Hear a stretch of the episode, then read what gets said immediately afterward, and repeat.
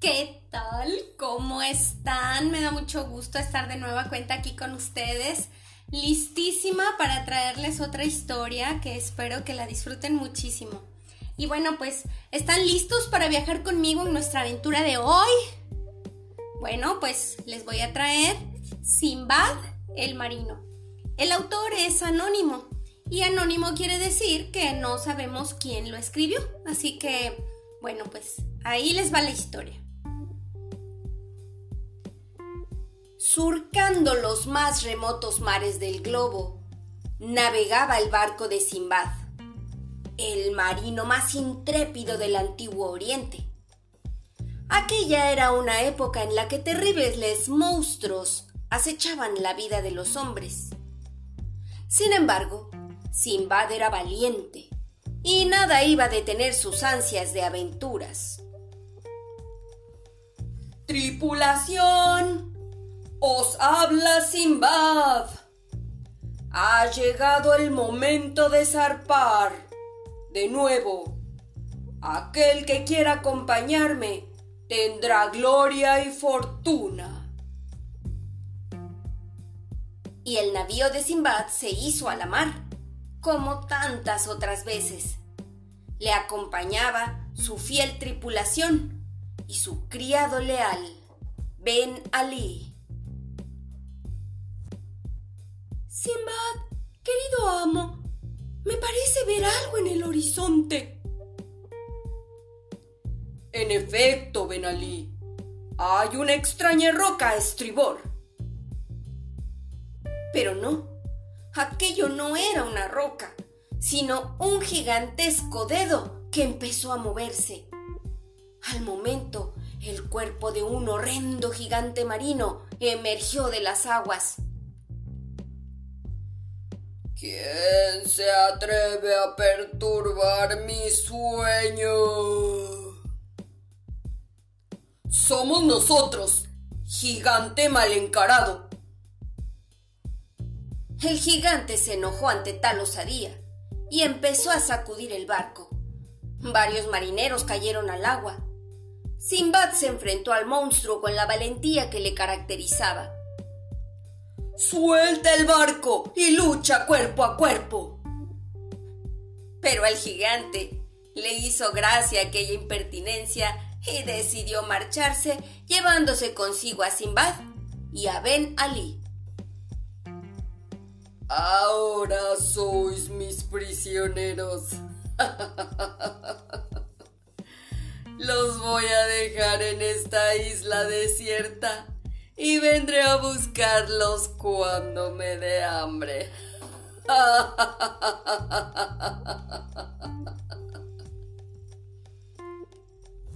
Amo Simbad, mira la arena, está llena de huesos.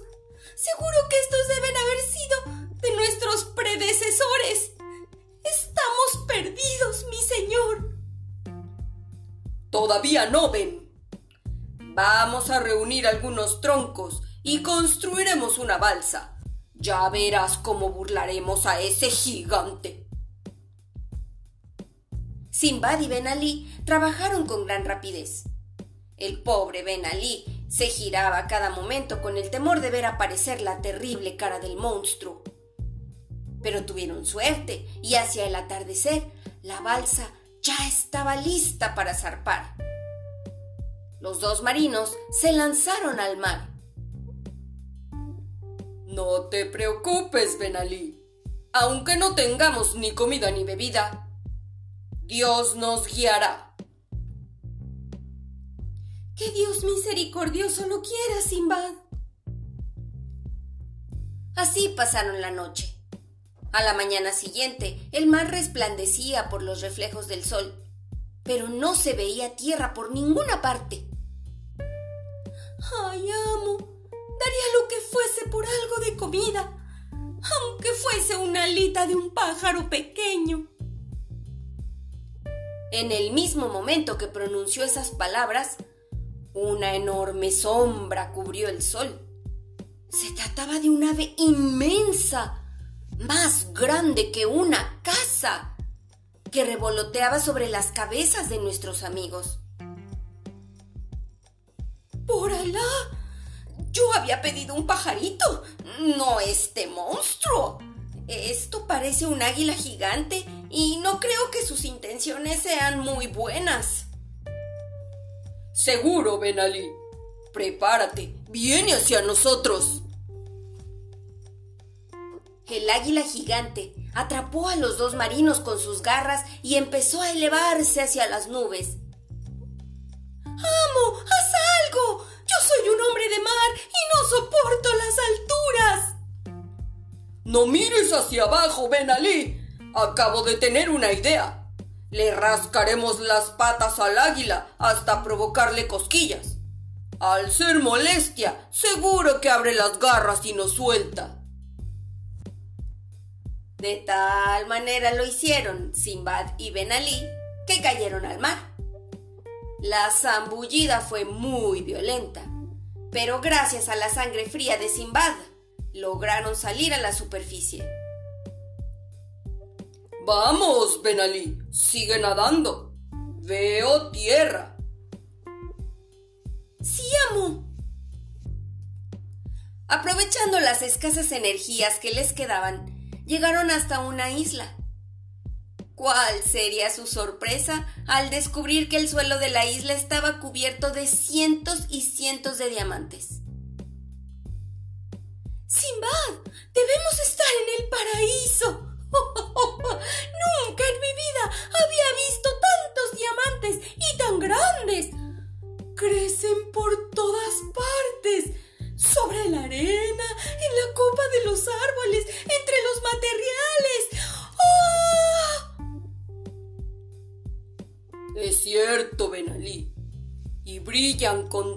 Intensidad que se hace difícil abrir los ojos. A saber dónde, en qué rincón remoto de la tierra nos hallamos. Una voz terrible le dio la respuesta.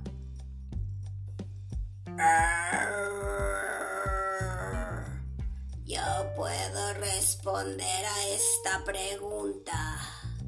Estás en la isla del dragón de dos cabezas. Y ahora despedíos porque los voy a hacer desaparecer. Los voy a hacer desaparecer. ¡Corre, Benalí! ¡Corre! ¡Vamos, sí! ¡Allí hay una cueva! Simbad y Benalí se salvaron por los pelos. La cueva era demasiado estrecha para el terrible dragón de las dos cabezas, pero este empezó a dar golpes para derribarla. Hay que seguir adelante, Benalí. No estamos en lugar seguro. Mira, hay luz. Debe ser la salida de la cueva. Corrieron hacia allí, escapando de la amenaza del dragón. Sigilosamente huyeron hacia el centro de la isla, vigilando no pisar ningún diamante, pues estaban tan afilados que podían producir cortes mortales. Simbad, estoy tan hambriento que creo que hasta me comería algún diamante. Qué lástima tener toda esta fortuna en lugar de un buen filete. Como si Alá hubiese oído a Ben Ali, empezaron a caer grandes pedazos de carne como llovidos del cielo. ¡Se ha cumplido mi deseo! Cuidado, Ben Ali, es una trampa. Algo muy extraño ocurrió. Decenas de aguiluchos, tan grandes como elefantes, descendían en picada para coger los pedazos de carne que al caer sobre los diamantes quedaban repletos de dichas joyas. Ben Ali, agárrate a uno de esos pedazos de carne y déjate llevar por el águila. Sí. Yo haré lo mismo. Así lo hicieron y fueron transportados hasta los nidos de las aves, donde éstas les dejaron caer. Simbad comprobó que lo que había imaginado era cierto. Junto a los nidos había unas escaleras de cuerda que conducían hasta el suelo, y en la bahía fondeaba un barco pirata.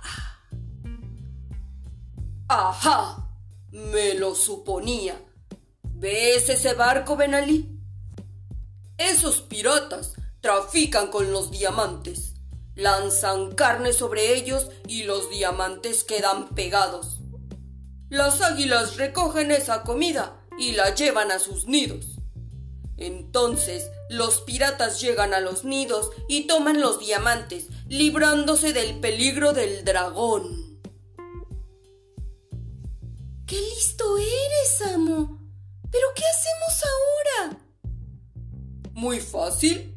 Llenarnos los bolsillos de diamantes y marchar de aquí antes de que lleguen los piratas. Me parece una idea excelente.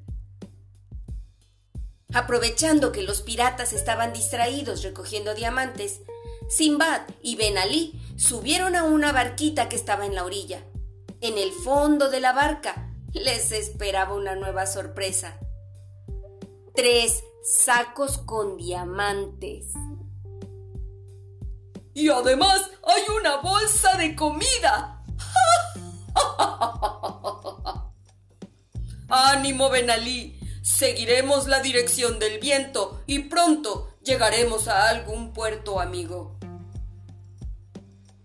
Pasaron los días y la comida se acabó. Los dos marinos estaban a punto de perecer de sed cuando... Tierra, estamos salvados, mi fiel Benalí. Sí, mi amo. Estaban a salvo y además eran unos hombres riquísimos. Aquellos diamantes les sirvieron para reunir de nuevo a la tripulación y reparar el barco, y todavía les sobró bastante. Pero, como Simbad no podía estarse con los brazos cruzados, muy pronto salieron en busca de nuevas aventuras. Pero eso ya será otra historia y se los contaré en otro cuento. ¿Les gustó? Bueno, pues nos escuchamos en el siguiente episodio para descubrir otros mundos, sin movernos de aquí. Adiós.